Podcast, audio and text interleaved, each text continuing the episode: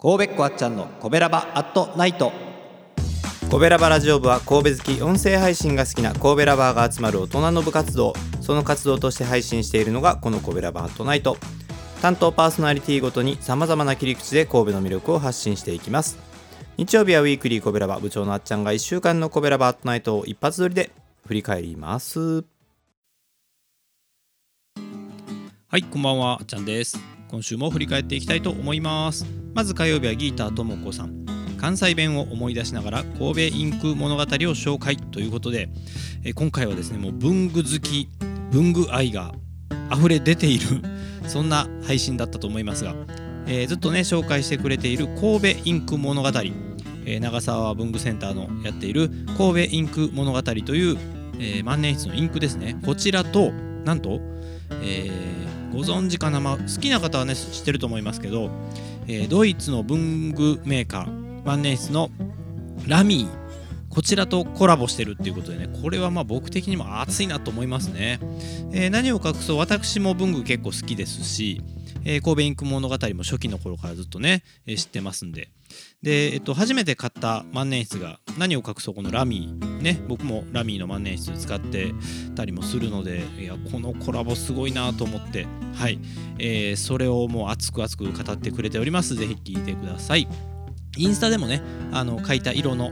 えー紹介とかもしてくれてますんでぜひそちらと合わせてご確認いただければと思います、えーそして水曜日はお兄さん人気ナンバーワンのグルメ配信今回は中華です。えー町中華のやっちゃい。これ僕全然聞いたことないんですけど、ね、神戸はですね結構、まあ、高級中華もあの有名なお店たくさんあるんですけど、えー街角にある町中華これもね結構レベルが高くてはいまあその一つじゃないかなと思いますけれどもやっちゃいというねお店。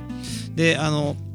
えーもう紹介したそばからもう一回行きたいもう一回絶対行きますと、えー気になってるメニューはこれとこれって言ってましたけどもそれも気になる。ねもうあのリンクしてる食べログの写真とか見てもねもうメニュー表見ただけでも美味しそうなんですよ。もうこれはぜひねもう一回行ったらもう一回レポしてほしいですね。はいそれぐらいの、えー美味しそうな配信です。ぜひ皆さんも聞いてお腹を空かして、えー町中華やっちゃい行ってみてください。えそして木曜日赤星さんです。神戸を歌い倒すということでえー前回に引き続きですね神戸に縁の深い著名人の紹介ということで、えー今回も森山未来さんの紹介になっております。前回はね新仮面ライダーの話とかに、えーなっておりましたけれども実はホッシーさんえっと森山未来さんとどうもちょっとした、えご縁があったみたいでね、その話をしてくれてました。あのご自身の、えーとライブ配信でも、えーその話前してた気がしますけど、えーこのね、えー配信、まあ、ひょっとしたらちょっと、えー、なんでしょう喋りすぎてる？みたいなところもあるかもしれないということで、えー期間限定にするかもあるいはちょっと取り直すかもみたいなこと言ってましたから、えーちょっとね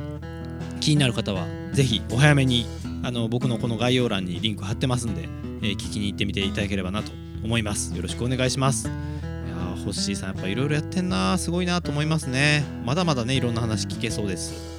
えーそして金曜日はさーちゃんです。コメントオフのライブで今回は、えー、さーちゃんも推している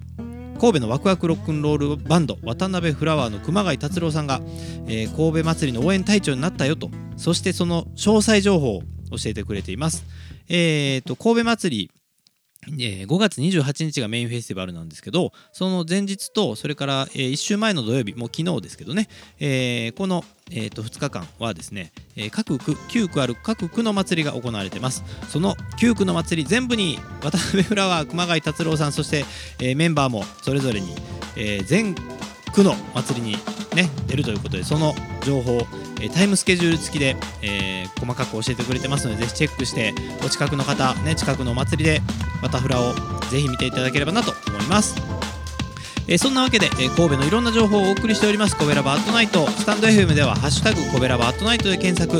えーそしてポッドキャストも配信しています、えー、Spotify などでカタカナコベラバアットナイトで検索して、えーぜひフォローしてください。じわじわフォロワーも増えています。皆さんもフォローよろしく。じゃあね。この番組は